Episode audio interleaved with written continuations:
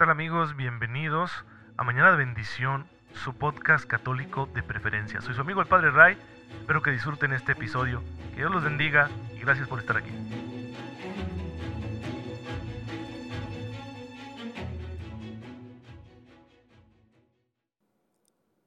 Muy buenos días hermanos, bienvenidos a su podcast católico Mañana de Bendición, soy su amigo el Padre Ray. Les envío un fuerte abrazo y un cordial saludo, espero en Dios que se encuentren muy pero muy bien, gozando de cada cosa buena que el Señor ha puesto en nuestras vidas, gozando de su gracia, con la cual nosotros podremos hacerlo toda la manera de Cristo y de esa forma encaminarnos al cielo, porque es nuestra patria definitiva. Pues hermanos, me había ido de pinta un par de días porque entre el descanso necesario y las actividades pastorales no me habían permitido eh, grabar el podcast, pero aquí estamos de nuevo, no se termina. Mañana de bendición sigue, aunque haya veces que no pueda realizarse, aquí está para continuar iluminando nuestro camino de fe, que sea un granito de arena en ese camino de conversión, de seguimiento que vamos teniendo tras las huellas de Cristo.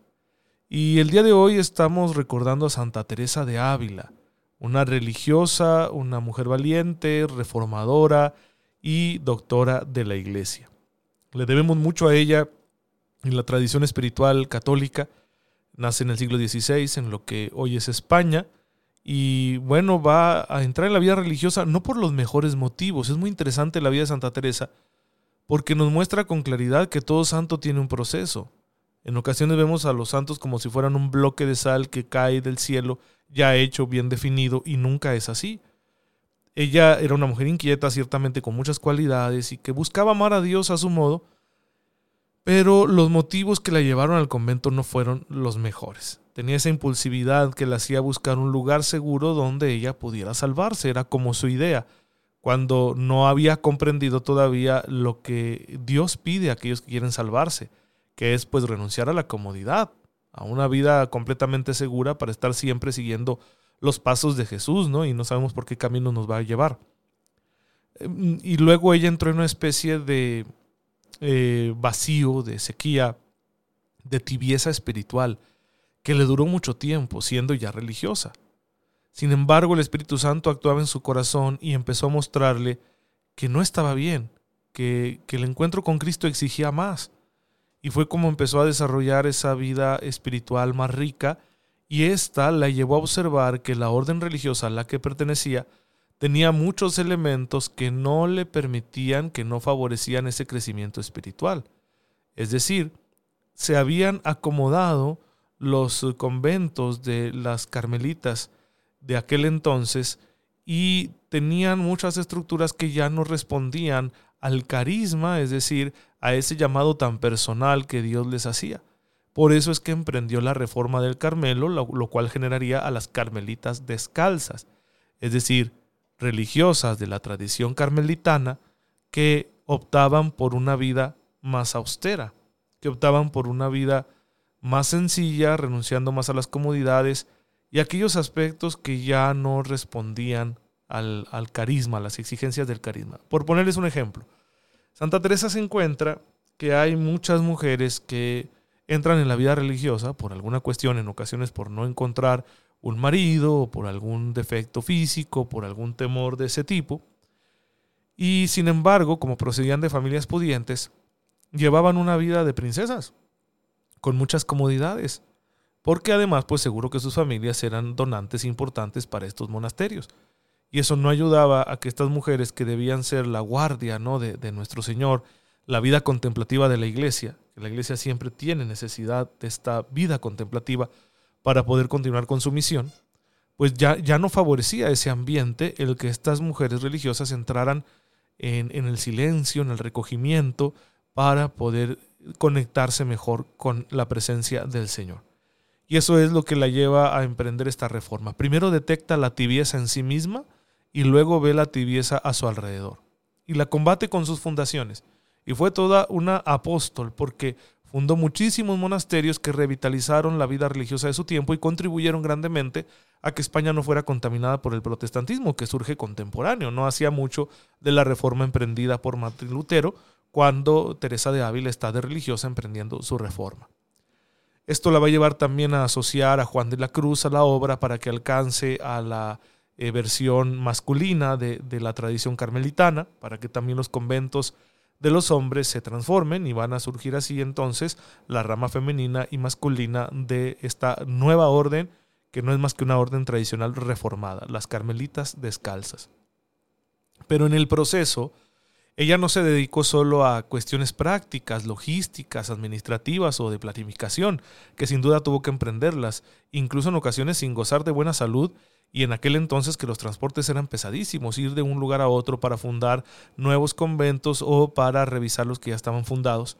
Ciertamente le exigió demasiado, pero no se dedicó solo a eso, sino que en el proceso fue desarrollando todavía más su vida espiritual y por indicación de sus directores espirituales, de sus confesores, la fue poniendo por escrito y por eso le debemos grandes obras, como la obra de las monadas, que nos dan una doctrina espiritual muy importante para la tradición de la iglesia y en la cual nosotros podemos encontrar un camino seguro para el desarrollo de nuestro amor al Señor.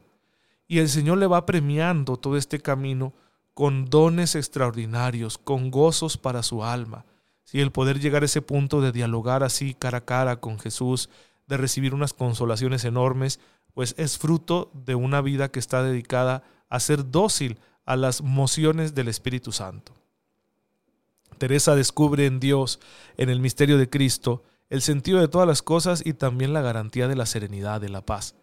Por eso le debemos estas frases tan célebres, ¿no? Muero porque no muero, es decir, morir de amor por Cristo, o esta otra que también conocemos mucho de nada te turbe, nada te espante. Dios no se muda, ¿sí? Dios no cambia, Dios siempre está ahí, Dios es fiel.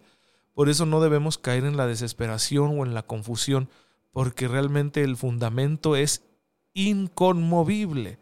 ¿sí? El misterio del amor de Dios por nosotros no se mueve ni tantito, a pesar de nuestros pecados y de todas las maldades acumuladas de la humanidad. Por lo tanto, siempre será un fundamento seguro para nuestra existencia. Pues toda esta riqueza expresiva, literaria de Santa Teresa de Jesús es fruto de un alma que está muy enamorada del misterio de Cristo.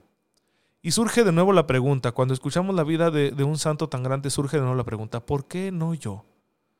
¿Por qué no yo? O sea, ¿qué hay de diferencia si la gracia es la misma? Claro, ella y yo tenemos personalidades diferentes, pero igualmente en medio de mi particular personalidad, la gracia de Dios puede hacer de mí un santo. Y si Dios quiere, esto se va a hacer realidad, pero claro, yo debo colaborar con mi libertad, con mi libre asentimiento a las proposiciones de vida que me hace el Señor. Y en todo caso, si yo procuro conocer más a Jesús y enamorarme más de Él, pues sin duda que eso va a dar frutos de santidad.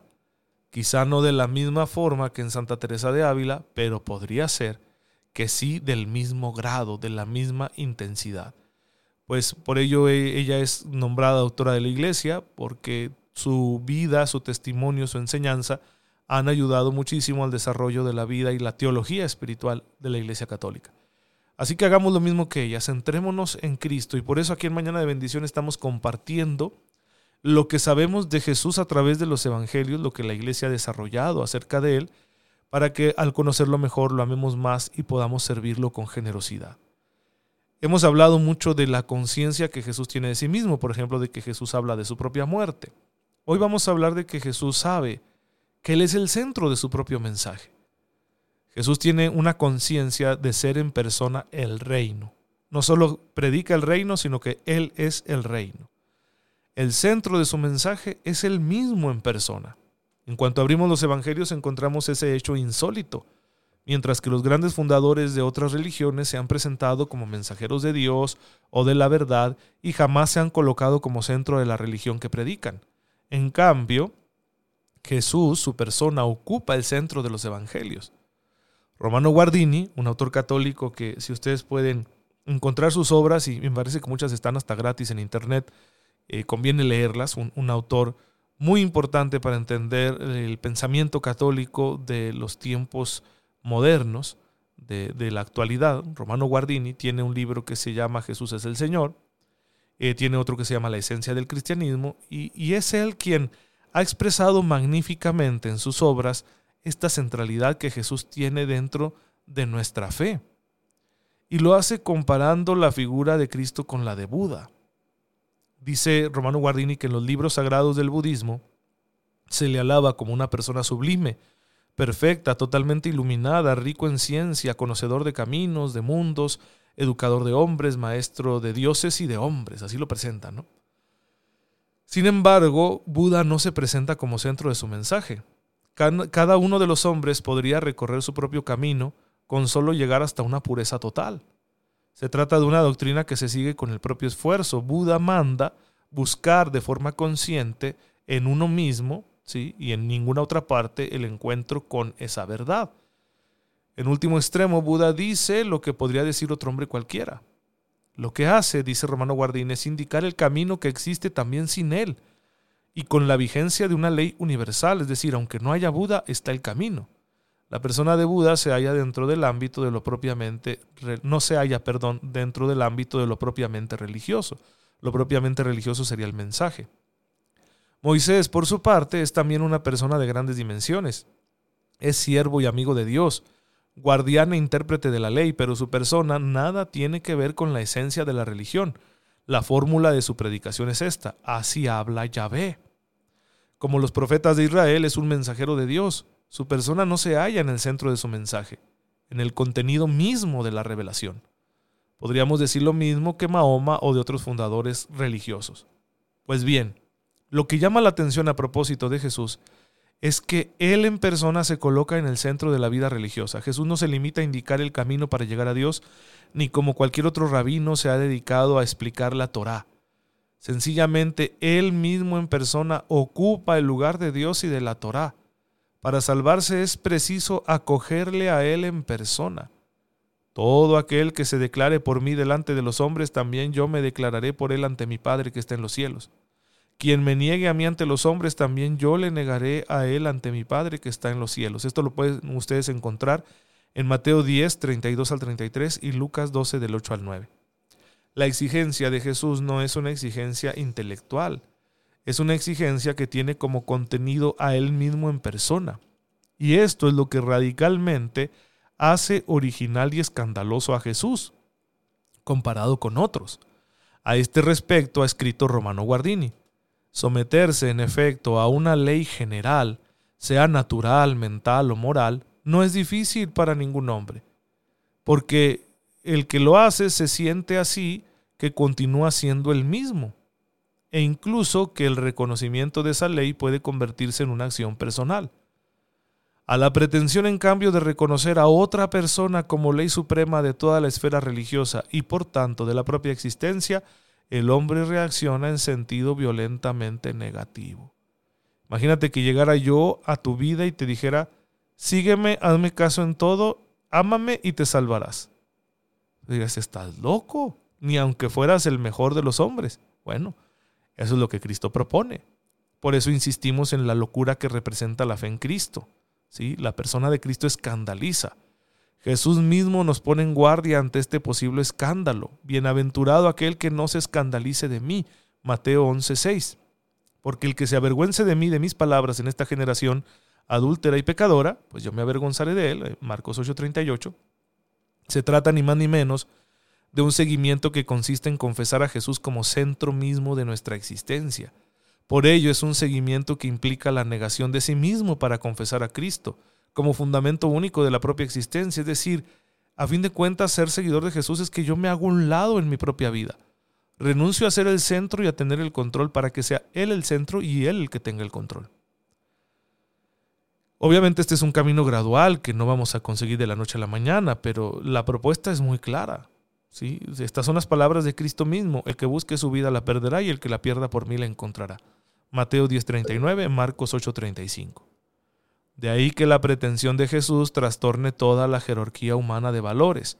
Pone en convulsión nuestras mismas relaciones humanas, porque Él nos está diciendo, quiero ser el centro de tu vida. No piensen que he venido a poner paz en la tierra, no vine a poner paz, sino guerra, porque vine a separar al hombre de su padre y a la hija de su madre, a la nuera de su suegra y los enemigos del hombre serán los de su casa. El que ama al padre o a la madre más que a mí no es digno de mí. Mateo 10, 34 al 36. Es una locura, una locura. Pero si lo propone, o está loco, pero ¿y si, si es Dios? Porque si Él es Dios, si Él es Dios, Él es el más importante. Y por lo tanto sus palabras son verdaderas. Y por lo tanto nosotros deberíamos realmente hacerle caso y dejarlo ser, ser a Él el centro de nuestra vida. Las relaciones humanas entonces quedan radicalmente afectadas por la pretensión de Jesús. Miren, no somos ajenos a esto, ¿sí? Tú tienes un mundo constituido de relaciones porque vienes de una familia, tienes a tus padres, tus hermanos, una familia de sangre. Además has construido otra familia, la de tus amigos.